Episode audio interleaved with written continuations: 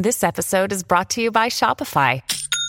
Forget the frustration of picking commerce platforms when you switch your business to Shopify, the global commerce platform that supercharges your selling wherever you sell. With Shopify, you'll harness the same intuitive features, trusted apps, and powerful analytics used by the world's leading brands. Sign up today for your $1 per month trial period at shopify.com slash tech, all lowercase. That's shopify.com slash tech.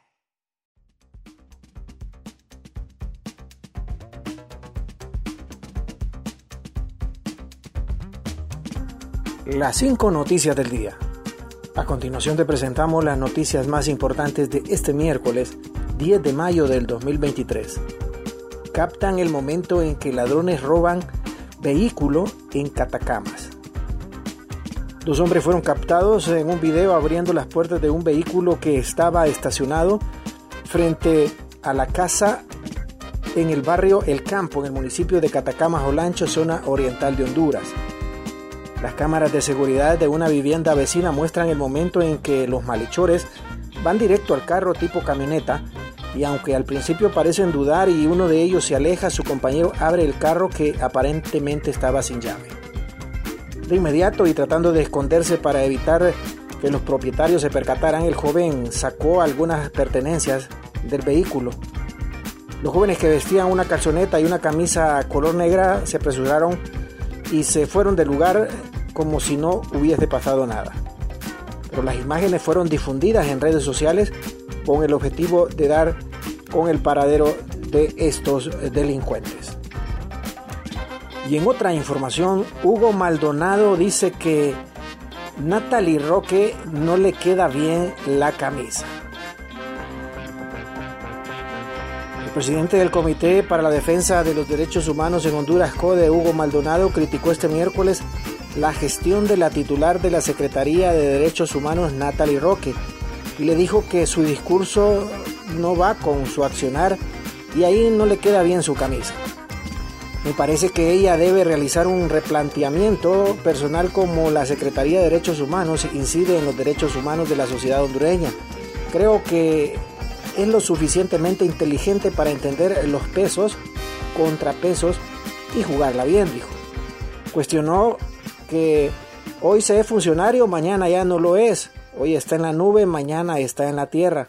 Creemos que ser activista de derechos humanos, manejar la temática de los derechos humanos, es lo más hermoso que pueda estar representando ella. Lamentablemente, su discurso no va con su accionar y ahí no le queda bien la camisa. Continuamos con las noticias, el, las cinco noticias del día. Y Tomás Zambrano dice que el gobierno en tan poco tiempo se está desplomando en cuanto a su imagen. El jefe de la bancada del Partido Nacional, Tomás Zambrano, publicó a través de sus redes sociales este miércoles que el gobierno en tan poco tiempo se está desplomando en imagen y van en caída libre sin paracaídas. El Twitter dice, en los años de vida democrática del país jamás un gobierno se había desplomado en imagen en tan poco tiempo. Cada día se hunden más en su pantano de mentiras y promesas incumplidas. Van en caída libre sin paracaídas, dijo Tomás Zambrano.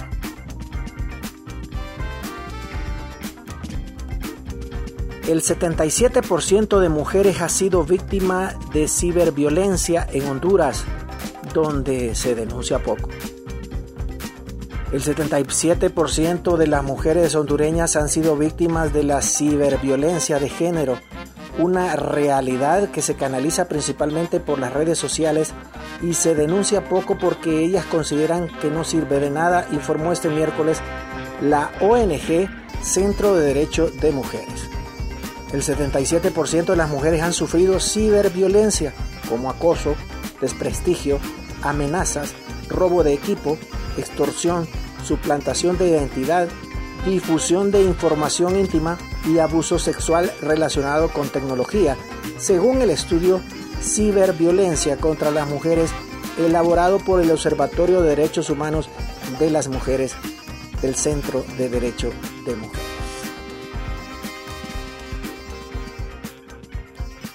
Los últimos vuelos con migrantes expulsados por motivos sanitarios despegan de El Paso. El Servicio de Inmigración y Control de Aduanas de Estados Unidos fletó este miércoles desde El Paso, Texas, con dirección a Honduras y Guatemala, dos de los últimos vuelos con migrantes expulsados conforme al título 42. Dicha norma eh, vigente hasta la medianoche del jueves permite devolver en caliente a personas por motivos de salud pública.